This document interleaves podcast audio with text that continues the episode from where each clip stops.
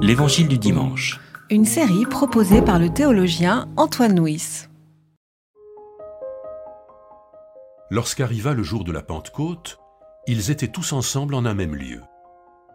Tout à coup, il vint du ciel un bruit comme celui d'un violent coup de vent, qui remplit toute la maison où ils étaient assis. Des langues leur apparurent, qui semblaient de feu, et qui se séparaient les unes des autres. Il s'en posa sur chacun d'eux. Ils furent tous remplis d'Esprit Saint, et se mirent à parler en d'autres langues, selon ce que l'Esprit leur donnait d'énoncer. Or des Juifs pieux de toutes les nations qui sont sous le ciel habitaient Jérusalem. Au bruit qui se produisit, la multitude accourut et fut bouleversée, parce que chacun les entendait parler dans sa propre langue. Étonnés, stupéfaits, ils disaient Ces gens qui parlent ne sont-ils pas tous galiléens? Comment se fait-il que chacun de nous les entende dans sa langue maternelle? Parthes, Mèdes, Élamites, habitants de Mésopotamie, de Judée, de Cappadoce, du Pont, d'Asie, de Phrygie, de Pamphylie, d'Égypte, de Libye cyrénaïque, citoyens romains, juifs et prosélytes, crétois et arabes, nous les entendons dire dans notre langue les œuvres grandioses de Dieu.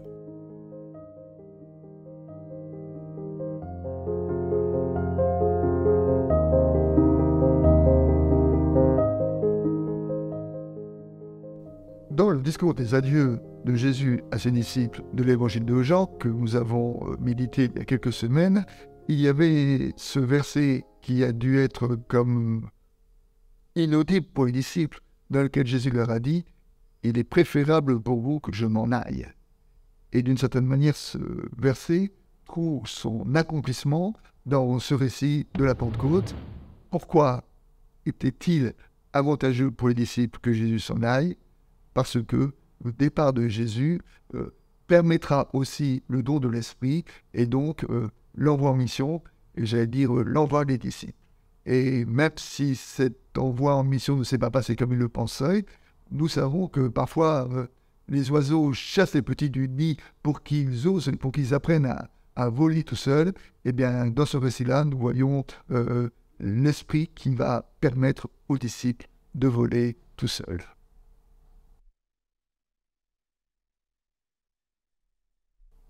Il y a quelques semaines aussi, nous avons médité un premier don de l'Esprit aux disciples, dans l'évangile de Jean, et c'était le soir de la résurrection.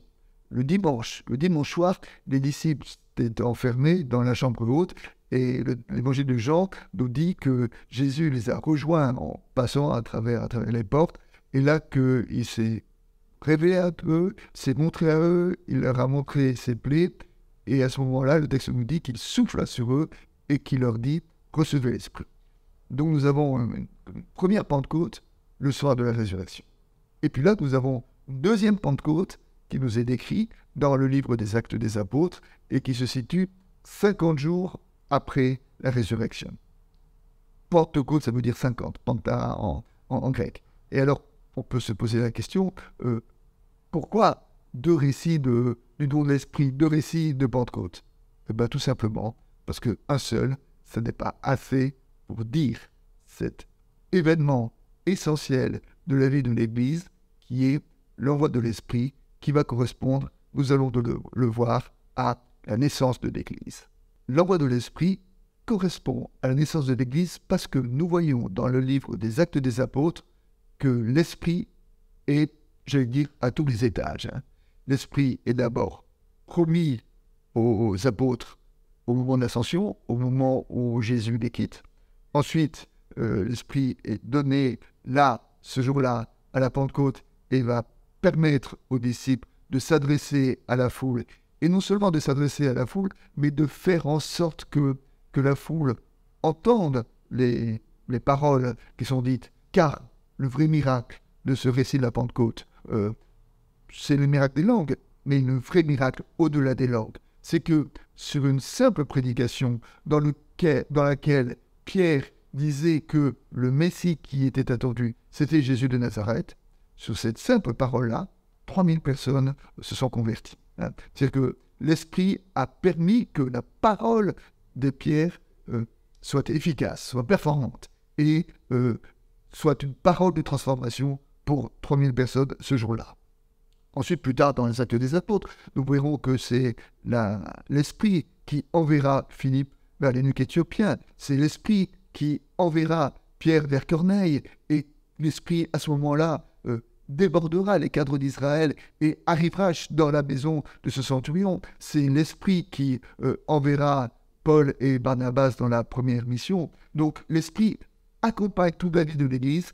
Et si l'Esprit accompagne toute la vie de l'Église, alors nous pouvons considérer que le récit de Pentecôte que nous entendons aujourd'hui correspond bien à l'acte de naissance de l'Église.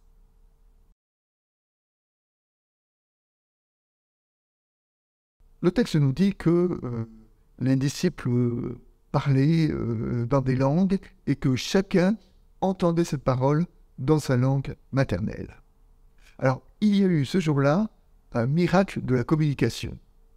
Mais on peut se poser la question, où le miracle a-t-il eu lieu? D'habitude, dans un schéma de communication, il y a un émetteur, quelqu'un qui dit une parole, il y a un message, la parole, et il y a un récepteur, celui qui entend la parole le texte dit que euh, les apôtres parlent et chacun entend la parole dans sa langue maternelle. Alors, où se situe le miracle? Le miracle peut se situer du côté de l'émetteur, des apôtres. Ça voudrait dire que les apôtres parlent plusieurs langues en même temps. C'est un peu difficile à comprendre.